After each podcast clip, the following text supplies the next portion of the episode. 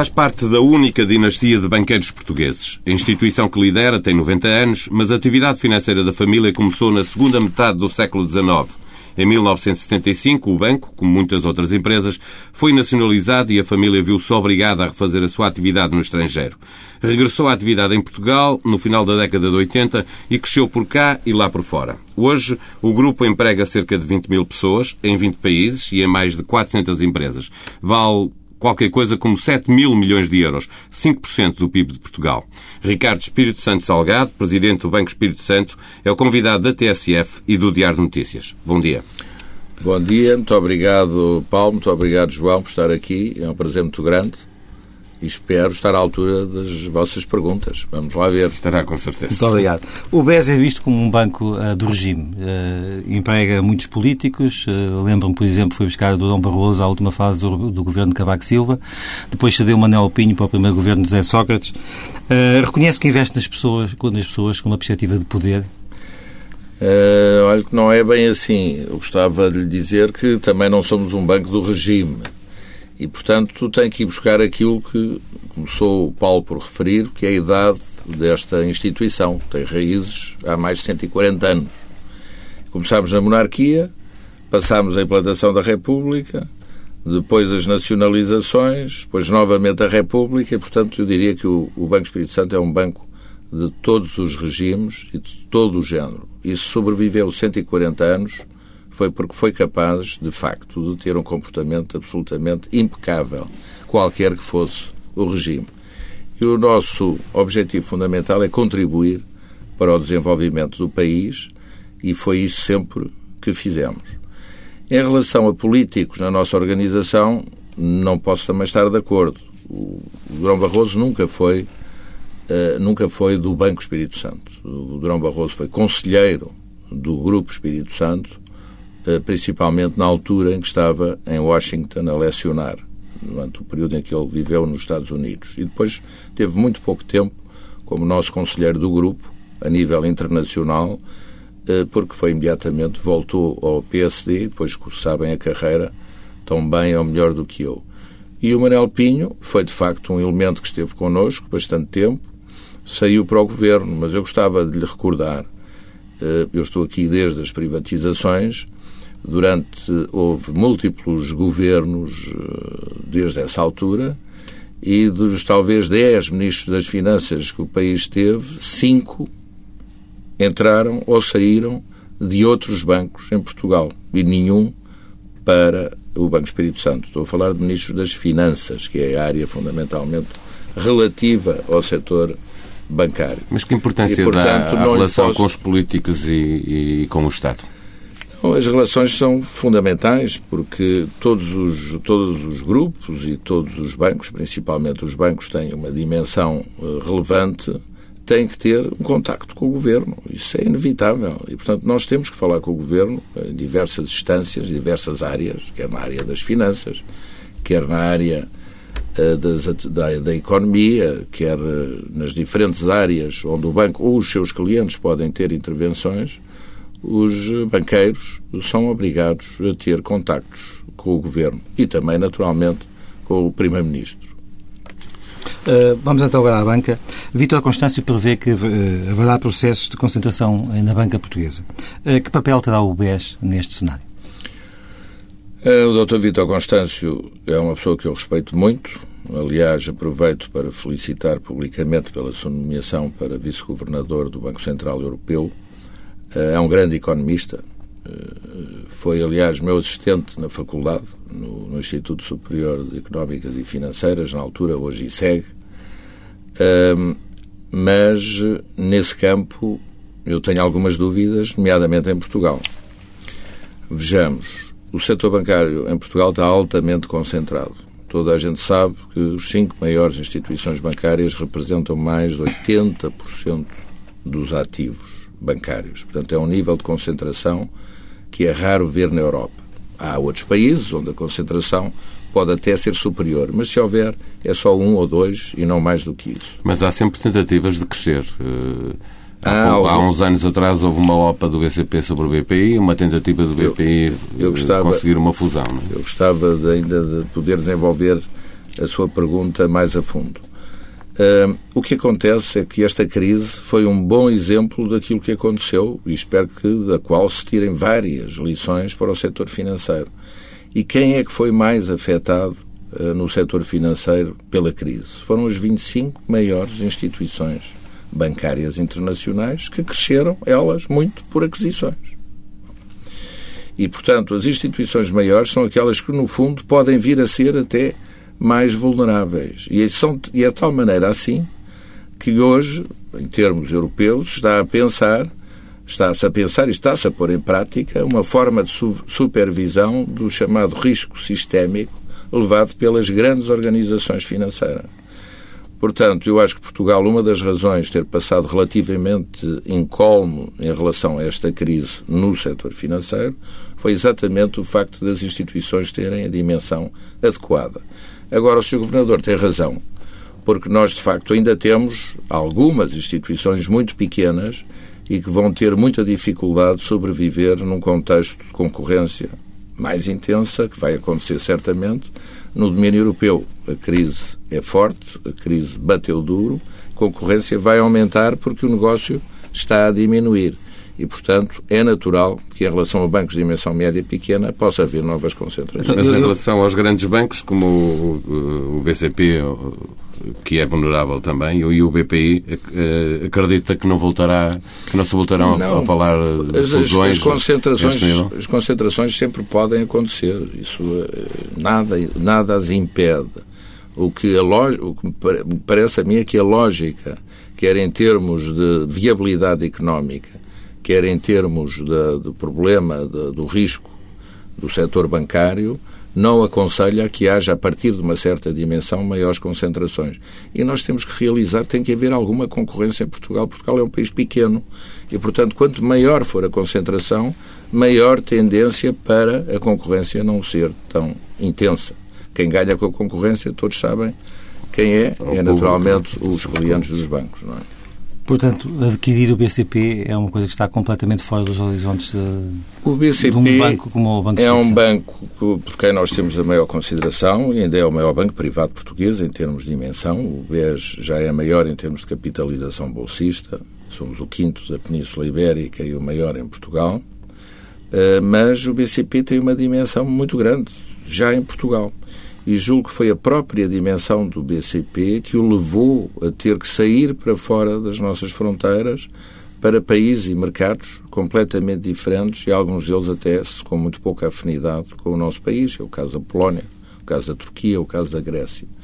Portanto, o BCP hoje é uma dimensão, tem uma dimensão tal que qualquer fusão com outro banco português ainda concentraria mais essa dimensão iria provocar. Seria um erro, uma fusão. Iria um provocar um esforço colossal de racionalização. Repara, o BCP tem praticamente mil balcões, o Banco Espírito Santo tem 700. Nós, com os nossos 700, cobrimos 95% do poder de compra em termos das municipalidades portuguesas. O BCP cobra ainda mais. Portanto, se houvesse uma fusão em Portugal destas duas instituições, teríamos necessariamente que racionalizar e encerrar balcões e despedir pessoas. Ora, é tudo isso que não se deve fazer nesta altura, não só pela crise, como também pelos encargos que isso iria levantar, iria obrigar os bancos a fazerem, os bancos fusionados, em termos dos fundos de pensões, e eh, que já são, hoje, já, já representam um peso considerável para o sistema bancário. Doutor Ricardo Salgado, como são as relações do BES com a Caixa Geral de Depósitos? Eu gostava de recordar um caso recente, o caso da Simpor, em que estiveram em campos opostos. O BES assessorou a CSN e o Banco de Estado fez um acordo com a Votorantim. Desagradou-lhe a forma como a Caixa teve neste negócio, sendo um Banco do Estado? Hum, eu não eu devo dizer que não teci nenhuma consideração sobre a intervenção da Caixa. Eh, nós temos relações institucionais muitíssimo boas, não só na Associação Portuguesa de Bancos, mas relações tradicionais eh, e temos até eh, alguns desenvolvimentos conjugados com a Caixa, como por exemplo em Espanha, na gestão dos ativos financeiros, nós contribuímos, nós colocamos produtos nossos na rede espanhola da Caixa Geral de Depósitos e temos várias colaborações em diversos níveis, de, níveis em termos de operações, transações financeiras no mercado nacional e internacional. Uh, portanto, quando a Caixa se pronunciou por uma, enfim, uh, por um apoio a um concorrente do cliente, do nosso cliente brasileiro, em relação à Simpor, nós não podemos estabelecer nenhum juízo de valor sobre isso. E acredito que a Caixa, que fez o seu melhor, uh, porque julgo que procurou defender os interesses dos seus clientes, não só do cliente brasileiro por um lado, mas também de acionistas uh, da Simpor, que estavam de alguma forma acolhidos e clientes da Caixa. Portanto, eu acredito que a administração da Caixa, quando teve esses parâmetros em consideração, seguiu uma via que foi diferente daquela que o nosso grupo fez em relação, a, a, portanto, ao grupo do Benjamin uh, Steinbrück, da CSN. Infelizmente, o grupo Steinbrück, CSN, uh, julgo que quis moderar a proposta que fez, não foi tão longe quanto poderia ter ido, e foi uma pena, porque perdeu uma excelente oportunidade, atendendo que a Simpor é uma empresa uh, extraordinária. As participações que a Caixa tem em várias empresas são necessárias ou há, pelo contrário, um excesso de intervenção do, do Banco do Estado? Na sua opinião, como banqueiro, como único banqueiro português, o que é que pensa desta questão? Uh, João, o que eu lhe posso dizer é que os bancos portugueses, todos eles, participaram nas privatizações e se não fossem os bancos, uh, não teria provavelmente havido sequer privatizações. E houve a Caixa, houve o Banco Espírito Santo, houve o BCP, houve o próprio BPI, que tomaram participações em organizações, umas ficaram, outros bancos, alguns bancos foram saindo, e a Caixa tem tendência para ser um banco estável em termos das parcerias que faz. Portanto, eu não sou conhecedor a fundo da situação das parcerias da Caixa ou das participações que detém. Sei que algumas eh, cruzam-se connosco, no bom sentido, como o caso da Portugal Telecom, e tão importante foi que, no fundo, impediu a OPA sobre a Portugal Telecom, também contribuiu de alguma forma, embora não tivesse sido necessária a participação do Estado no sentido estricto do termo, a OPA foi defendida eh, porque a Portugal Telecom, se não tivesse sido protegida nessa altura, já tinha perdido a participação da Célere Vivo no Brasil, que é uma participação estratégica tão importante para a PT e para, e para Portugal. E apostarmos aí exatamente que eu lhe fazia a pergunta, o que o BES é o maior acionista da PT, está satisfeito com o caminho que a PT tem, tem seguido? No Brasil a situação da Vivo mantém-se pouco clarificada, na linha do que se passa, aliás, com as relações com a Telefónica eh, que está a estreitar relações com a, Telecom Itália. A curto prazo defende uma alteração de estratégia da PT a este nível? Não, em relação ao Brasil sou totalmente intransigente Uh, julgo que a Portugal Telecom, sem a participação na, na, Vivo, perderá uma substância enorme e é um, quanto a mim, uma participação estratégica para a PT e para o nosso país, que não pode ser de alguma forma perdida, tem que ser protegida. Antes, pelo contrário, o Brasil é a grande potência económica e financeira hoje emergente no mundo ocidental. Não há outra. Uh, os portugueses estão-se a envolver muito no Brasil e bem. Há muitas coisas que estão a acontecer no Brasil muito positivas e, portanto, tudo o que seja uh, proteger a Portugal Telecom e a sua participação na Vivo, julgo que estrategicamente deve ser feita uh, no nosso país. E isso Agora, passa por deixar uh, a Telefónica ir para os braços da Telecom Itália? A Telefónica é uma empresa globalizante e tem, tendência, e tem tendência para as grandes concentrações, é um grande ator eh, planetário, se assim se pode dizer, em termos da sua, do seu posicionamento estratégico e tem tendência para adquirir outras empresas. A PT não tem essa vocação nem dimensão. Temos que ser realistas. A dimensão da PT não permite isso.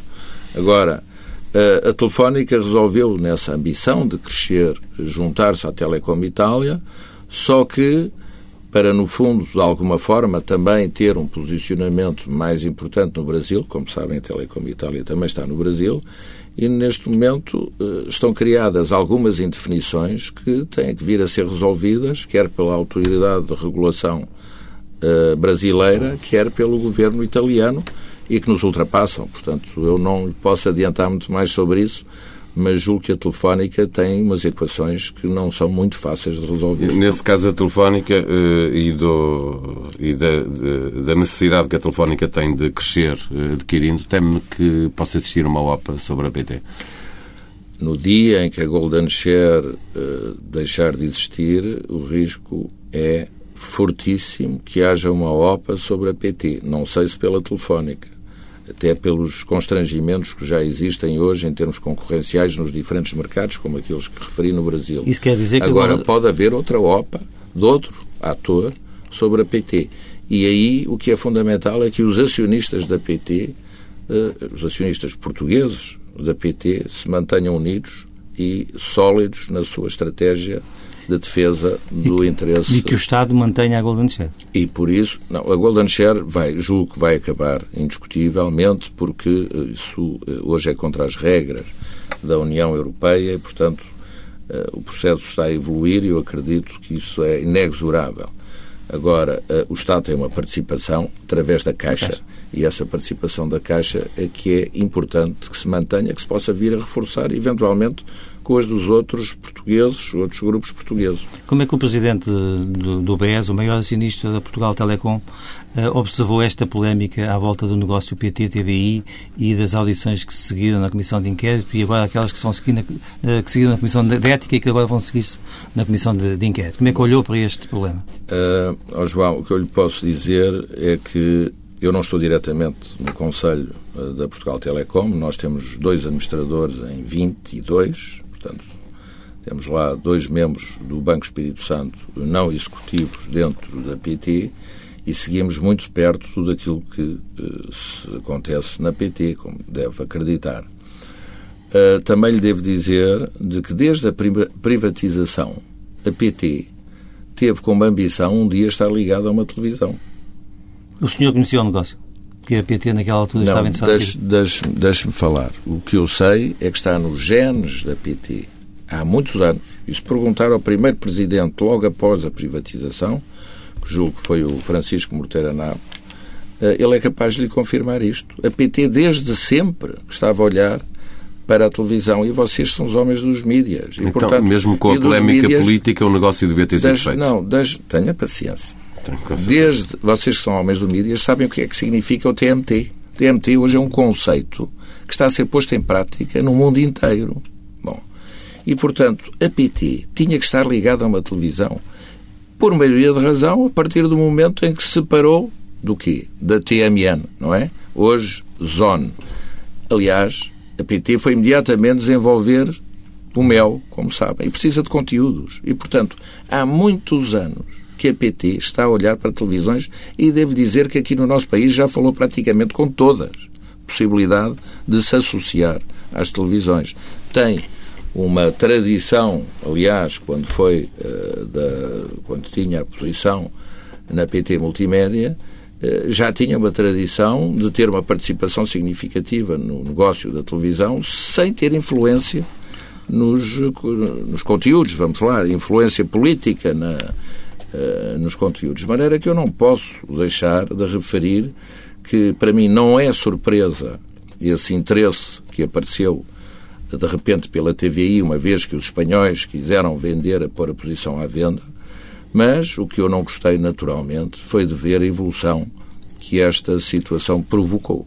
Bom, e eh, não acompanhei o assunto uh, diretamente, mas soube muito cedo também pelos nossos administradores presentes no Conselho de Administração, na discussão em que uh, foi posta uh, a hipótese de tomar uma participação uh, na, na, na, TVI, já no, enfim, na agenda, no final da agenda desse dia do Conselho, o Presidente do Conselho foi determinante para dizer que a operação não se devia fazer. Isso foi informado pelos nossos administradores e, portanto, porque não havia oportunidade. Aquela altura era uma oportunidade péssima para se poder fazer isso e que se veio a configurar depois nesta situação que todos conhecem. Agora, não conheço mais detalhes da operação. Um dos grandes temas do debate político são os prémios atribuídos a gestores de empresas onde o Estado tem uma participação. Acha excessivos os prémios que se tem falado em público de Zena Alvava, da PT ou António Mexia, da, da EDP? Bom, uh, vamos lá ver. Esta crise bateu muito forte. Bateu muito forte, criou estragos nas economias de uma maneira transversal, não só em Portugal, na Europa toda, nos Estados Unidos. Uh, criou um desemprego absolutamente nunca visto. Portanto, poderemos hoje ter a certeza que esta crise foi talvez a mais forte crise uh, económica uh, dos últimos 100 anos, mais do que a crise de 1929.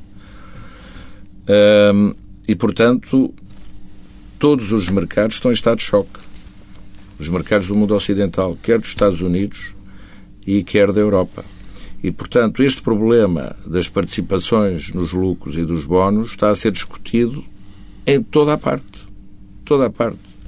O nosso país é um país pequeno, é um país onde há muito poucas grandes empresas, onde as pessoas que estão à frente dessas empresas têm de facto que ter estratégias corretas, execução correta dessa estratégia e têm ainda por cima que procurar levar essas empresas para o mundo exterior e que estão em concorrência com outras empresas muito maiores que pagam muito mais em relação àquilo que elas ganham em Portugal. Aquilo que pode parecer escandaloso em Portugal não é escandaloso em muitos países europeus, mas hoje está tudo a ser contestado. E como está tudo a ser contestado, nós temos que pensar que, como resultado desta crise foi muito má, muito mau em termos da, da, da, do problema que criou às famílias e às, e às, pessoas, que este problema venha à tona novamente, venha à tona, venha à tona e que seja a ser discutido publicamente e que crie eh, cria, de facto, problemas eh, complicados. E deveria levar a um downsizing desses prémios? Mas isso tem que ser os acionistas. No seu caso, o BES, o BES, por exemplo, está a estudar essa passagem de 5% para 2%, de reduzir o prémio, o prémio anual que paga BES, aos seus uh, administradores. Oh, João, o BES nunca foi do sistema bancário aquele que pagou mais. Nós, aliás, éramos o terceiro em termos dos Mas... níveis de pagamentos. O que aconteceu foi que, de facto, os resultados do BES, do BES foram resistentes e continuaram a crescer e, portanto, nós, de repente, hoje, no sistema bancário, somos aquele que pagamos mais. Mas somos aquele que pagamos mais porque tivemos mais resultados.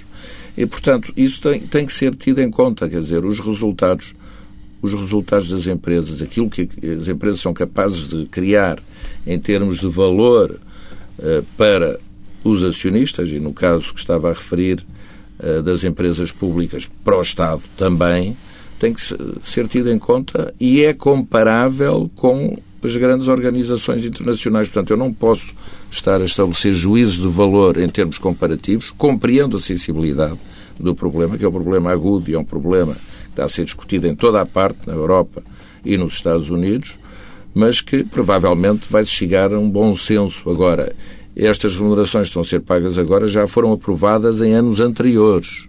Foram aprovadas em anos anteriores e eu julgo, por exemplo, no caso da EDP, o que aconteceu também é que houve uma concentração pelo facto da parte que era diferida cair também neste exercício de 2009.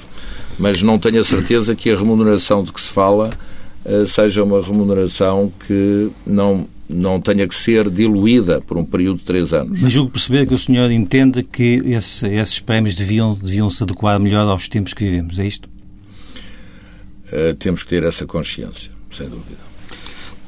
A, a tributação sobre os bónus e os prémios da banca são, a partir deste orçamento, diferentes e mais, mais gravosas para, para quem trabalha na, na banca. Deveria ser aplicada às empresas onde o Estado tem participações? Uh, já percebemos que a banca não gostou de ser discriminada uh, negativamente, não é? Não, o que acontece é que o Estado é concorrente. Portanto, nós, quando estamos no mercado, estamos a concorrer também com instituições do Estado. E, portanto, o Estado, se quiser uh, contratar os melhores elementos para as suas empresas, vai ter que ter isso em consideração. Mas isso é uma decisão do acionista Estado. Gostaria de ouvir sobre duas questões internacionais. Uma delas é o que é que pensa de, de, do poder das três grandes agências de rating que são norte-americanas? Quer dizer, fala-se, uh, tem, tem, tem, tem, tem sido falado ultimamente que uh, fazia todo o sentido para a economia europeia que houvesse também uma agência de raiz europeia. Acha que isso faz sentido? Acho, Acha que, esse, que esse, esse, esse, poder norte-americano devia ser contrabalançado? Acho que faz sentido. Acho que esta crise foi uma crise que nasceu efetivamente nos Estados Unidos, com um grande vetor especulativo, um enorme vetor especulativo. Eh, eu sou daqueles que acredito que esta crise bateu tão forte que espero que aquele, aqueles liberais que defendem o fundamentalismo do mercado tenham desaparecido, porque até o Sr. Greenspan já concedeu que tinha errado. Pronto. E ninguém, nenhum Estado tinha saído da crise se não houvesse as intervenções de quem? Dos poderes públicos. Esta crise não tinha passado se não tivesse havido intervenções do Estado. E essas agências de rating falharam? E não, essas agências de rating estiveram na base do problema. Porque a credibilidade que foram dadas às chamadas operações subprime, que foram, no fundo, criadas e organizadas em veículos que foram disseminados pelo mundo através das securitizações, tinham ratings das agências. Mas porquê é que e, os portanto, mercados continuam a valorizar o que dizem essas agências? Porque não há alternativas. Como é, como é preciso ter alguns padrões de referência, não há alternativas. Eu julgo que as agências de rating, em relação à primeira parte do fenómeno, já corrigiram uh, as suas análises, estão muito mais cautelosas e talvez até hoje tenham a ter comportamentos em relação a países como o nosso, do sul da Europa, indevidamente denominado PIGs, como sabem, uh, excessivos, talvez por uma questão de excesso de zelo numa circunstância que não me parece que seja adequada.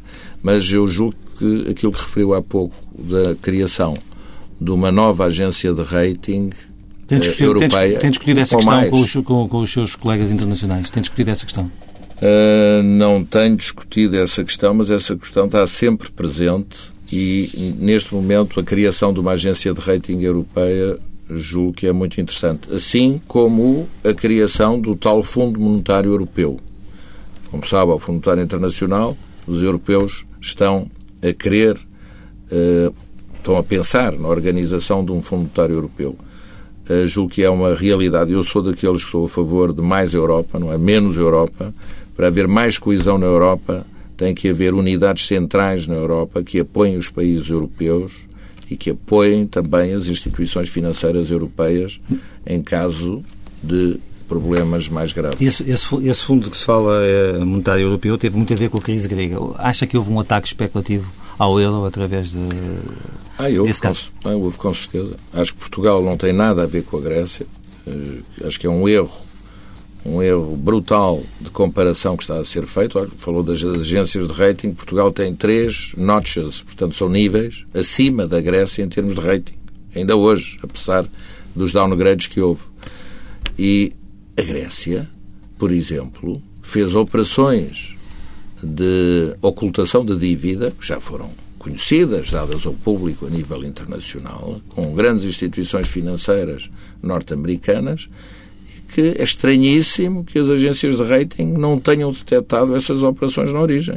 Houve uma parte da dívida grega que foi ocultada das suas contas públicas, uh, feitas com organizações norte-americanas e as agências de rating não fizeram nenhuma referência a isso, o que é, de facto, no mínimo, curioso. Bom, agora, uh, esse problema das agências de rating é um problema que tem que ser objeto de uma análise profunda e de uma solução que não pode ser de um momento para o outro, mas tem que ter uma solução. Outra discussão internacional vai ser com certeza travada a partir de recentes palavras de Gordon Brown, que disse que ele, Sarkozy e Merkel estão, estão de acordo com a criação de um fundo de estabilização mundial assente na tributação das transações bancárias. Falta saber qual é a posição dos Estados Unidos, mas como é que o senhor, como banqueiro, uh, uh, vê a emergência desta discussão? Bom, o, os bancos uh, a crise financeira nasceu nos Estados Unidos e nasceu no setor financeiro. E foi impactou tremendamente na Europa através do setor financeiro europeu. Foi apanhado em cheio, nomeadamente nos grandes países anglo-saxónicos e nos países da Europa Central. E, portanto, o que é que aconteceu imediatamente a seguir? Uma, um ataque do setor público à irresponsabilidade, e muitas vezes com razão, das tais grandes organizações financeiras e que se perderam um bocado a noção da economia real, isso é um dos fatores fundamentais, é que o sistema bancário internacional tem que voltar a recentrar a sua atividade na economia real e deixar de lado a economia especulativa. Portanto, eu acredito que um dos aspectos fundamentais uh, do novo regime regulatório que está a ser tentado pôr em prática, uh, tanto ou mais importante do que precisar coeficientes de solvabilidade ou rácios de liquidez, será muito mais afastar a economia uh, especulativa e obrigar os bancos a recentrarem mais a sua atividade na economia real. Isso, isso parece-me fundamental. E em relação Agora, à, à possibilidade deste imposto sobre, sobre a atividade imposto, bancária? O que acontece, eu chegava lá, é que, como os políticos começaram num ataque massivo aos banqueiros, eu acho que esta parte do imposto é mais uma consequência desta crise e desse ataque que foi desenvolvido. Agora, há mérito em alguns aspectos, mas há uma grande confusão, porque o imposto está a ser trabalhado nos Estados Unidos, o Sr. Obama já está uh, a falar sobre isso, uh, na Europa a União Europeia está-se a debruçar sobre o assunto, de repente o G20 vai tratar do imposto e ninguém percebe muito bem como é que vai, como é que vai ser aplicado o imposto e onde é que o produto do imposto vai ser investido. Agora, como eu lhe disse... Para pagar os efeitos da crise, diz a União Europeia. Bom, vamos lá ver se é para pagar os efeitos da crise ou se é para outra coisa qualquer. O que eu acho, e dentro daquela ideia da criação de um Fundo Monetário Europeu, é que a Europa devia olhar mais para ela. E, com certeza, que um Fundo Monetário pode ser objeto dessa criação, o sustentáculo dessa criação pode ser através dos bancos participarem nesse, nesse, na, no lançamento desse fundo. Mas o que lhe digo é o seguinte: tudo o que seja, nesta altura, que ainda é um período sensível para o sistema bancário, estar a carregar em termos de impostos no setor bancário, não é, acaba por não ser muito benéfico para a economia como um todo, porque os bancos estão a ser chamados ainda num período de crise a apoiar a economia real e eh, não está a ser fácil pelo custo do financiamento, porque, como sabem, eh, numa crise e sujeita às vicissitudes que existem no mercado, nomeadamente no caso dos países do sul da Europa, tem que pagar um prémio de risco que está ligado àquele outro fator especulativo que são os CDS e que marcam os spreads dos países. Uma das razões que levou ao aumento do custo financeiro em Portugal, na Grécia em Itália e em Espanha, foi nós estarmos integrados nesse pacote dos PIGs indevidamente, quanto a mim, e estarmos a ter que pagar mais pelo financiamento internacional. Portanto, tudo isso vai dificultar uh, o sistema bancário, nomeadamente dos países do sul da Europa. Eh, eh, estamos numa crise profunda e é preciso corrigir rapidamente a trajetória do déficit. É isso que nos impõe a União Europeia e, portanto, o Estado está a diminuir a intensidade com que estava a apoiar a economia. Acha que é cedo mais para travar essas ajudas do Estado eh, à economia real? Pronto. vamos lá. Eu vou falar da situação portuguesa, não é? Pois, pergunta Portugal. Exatamente. Nós tivemos aqui um período de 2005 a 2008 onde o Estado, o Governo, fez um esforço positivo e construtivo de ter trazido novamente o déficit de Portugal para baixo dos 3%. O drama foi 2009. E o drama de 2009 tem a ver com uma queda abrupta da receita fiscal. É claro que a despesa pública é importantíssima e tem que ser equacionada, mas já, vai, já está a ser equacionada dentro do PEC, como sabem. Mas a receita teve uma queda abrupta e não foi o senhor Ministro das Finanças que se enganou. Ele, aliás, disse: Eu posso me enganar, mas não engano ninguém. Os nossos economistas, que não são políticos, dentro do banco, mantiveram aquele objetivo do déficit de 2009 em 5,9% até muito tarde. Eu diria até setembro. E depois estavam de acordo que não deveria ser superior a 8%. Bom, surpreendeu toda a gente quando vimos o déficit acima dos 9%. Portanto, foi terrível. A crise explica tudo.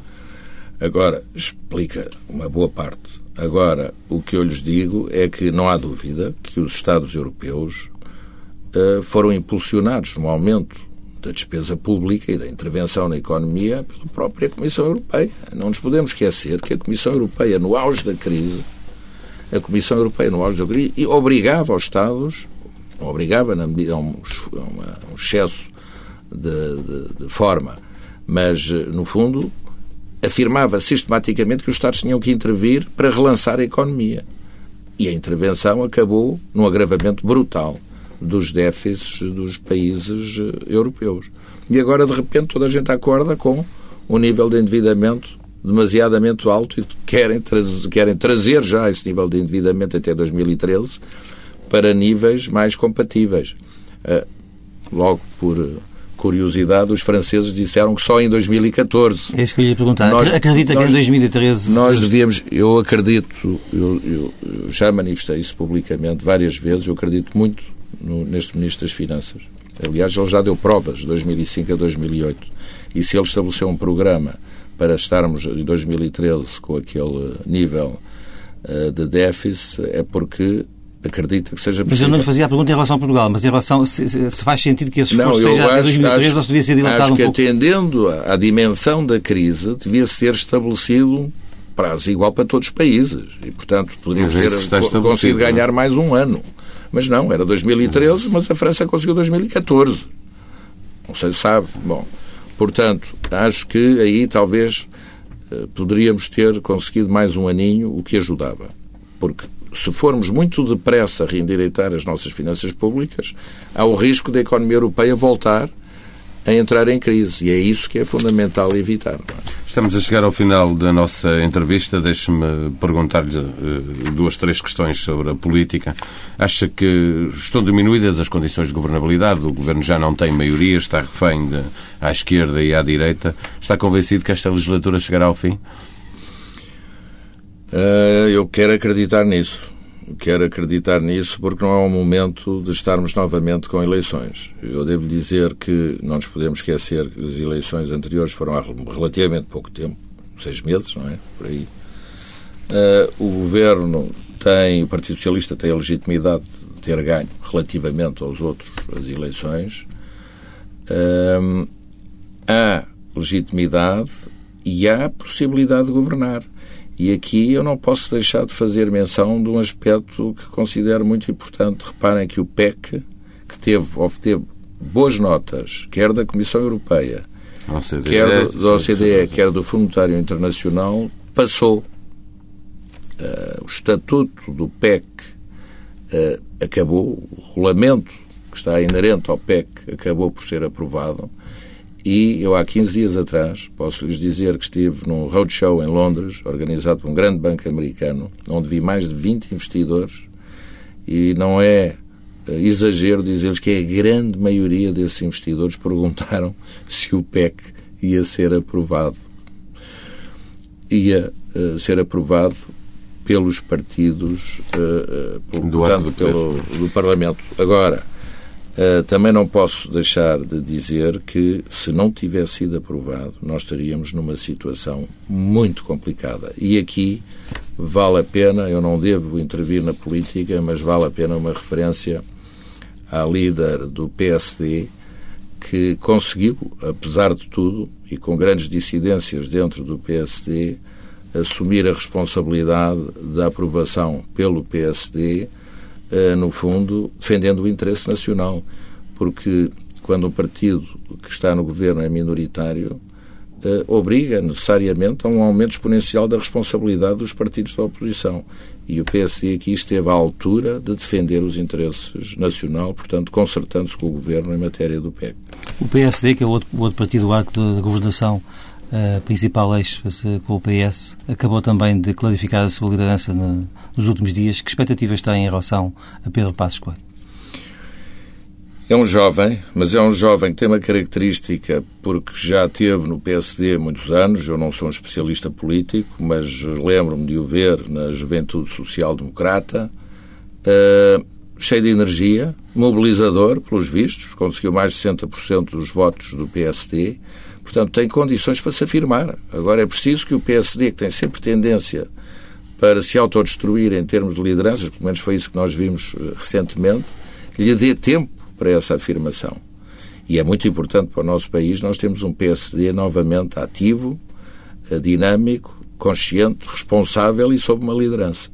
E eu acredito também, que isso possa vir a acontecer. E ele precisa também de dar tempo a si próprio, de não provocar uma crise política uh, que, que leve a eleições antecipadas? Não, parece-me que é essencial um nível de consciência sobre a responsabilidade que há hoje ao nível do Parlamento em termos de defesa do interesse nacional.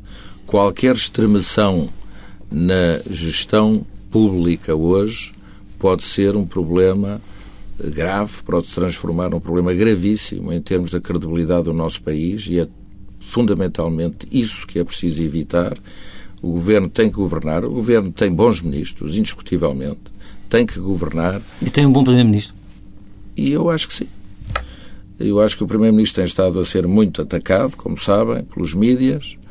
Há uma este problema dos mídias e da dos mídias, vocês são homens dos mídias, não levem a mal aquilo que eu vou dizer, uh, entre os mídias e os governos, uh, aquilo que nós temos vindo a assistir é constantemente uh, problemas, não é? Guerras. Parece a guerra do gato e do rato em que os papéis se invertem constantemente.